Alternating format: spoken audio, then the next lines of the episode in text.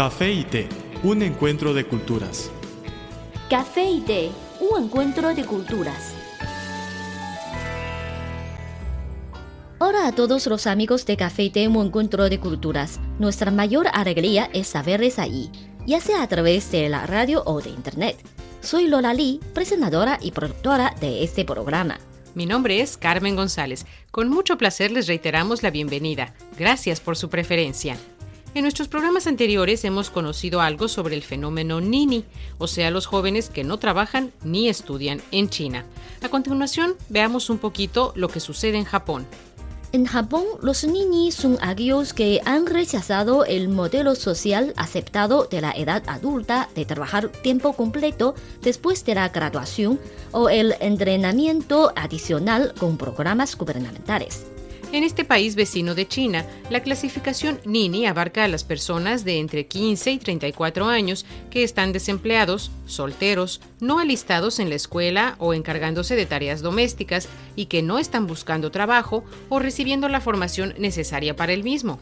El alto número de Nini en la sociedad japonesa ha quedado reflejado en las estadísticas sobre el empleo. El crecimiento de Nini entre la población se ha convertido en un motivo de preocupación para los políticos japoneses, debido al potencial impacto que podría tener en la economía.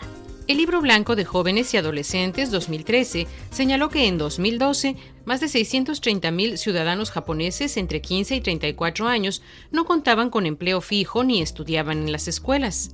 Vivían dependientes de su familia. 26,6% de los jóvenes entre 25 y 34 años no disponían de empleo fijo.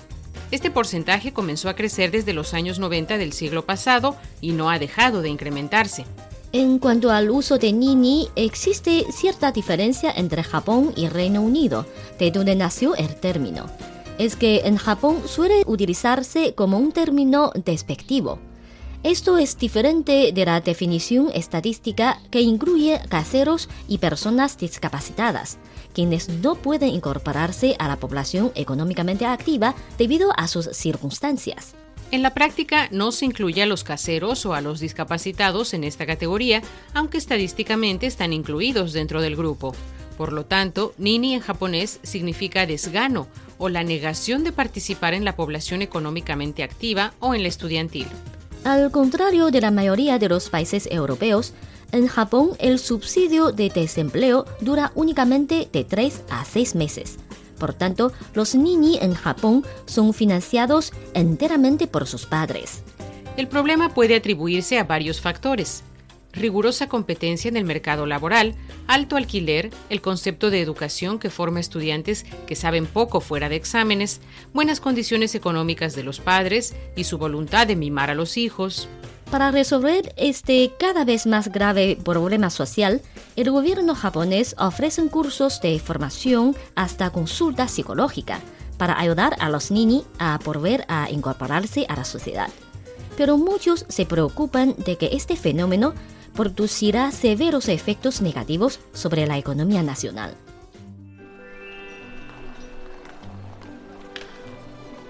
Había una vez una taza de café que rondaba sola por la barra de un restaurante. Pero un día apareció una taza de té y ambos se hicieron amigos. El encuentro de dos culturas se tornó en una mezcla de diversión. ¡Eh, eh! Y conocimiento. Esto es Café y Té, un encuentro de culturas.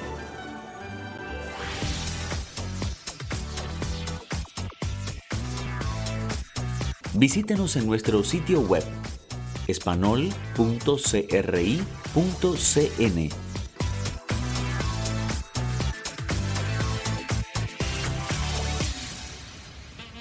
Somos Lolari y Carmen González, presentadoras de este su programa Café Té, un encuentro de culturas. Ya nos acercamos al final del espacio de hoy. Les recordamos que cualquier contenido que prefieren recomendarnos pueden enviárnoslo por email o por correo o en nuestras redes sociales. En Facebook nos encuentran como Radio Internacional de China y en Twitter síganos como arroba CRI Espanol. Con muchísimo gusto recibiremos sus sugerencias y comentarios. Aquí tienen nuestras vías de contacto.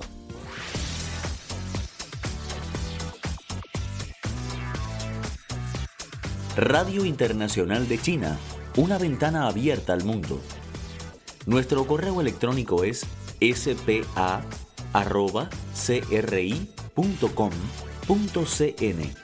o bien puede enviarnos una carta a la siguiente dirección. Departamento de Español, Radio Internacional de China, Avenida Shichinshan 16A, Código Postal 1040, Beijing, República Popular China.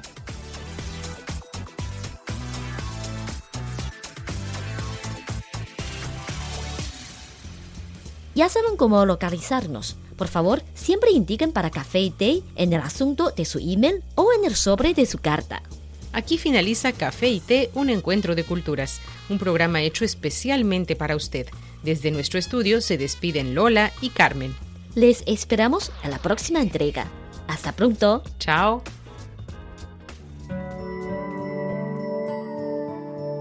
El café es una de las bebidas más populares de Occidente. El té es la bebida tradicional de Asia. En la actualidad, podemos degustar en un mismo lugar de sus distintivos sabores. Así como el café y el té, las culturas de Occidente y Oriente tienen sus similitudes y diferencias. En nuestro programa podrá conocer algunos aspectos interesantes que estimularán sus conocimientos. Esto es Café y Té, un encuentro de culturas.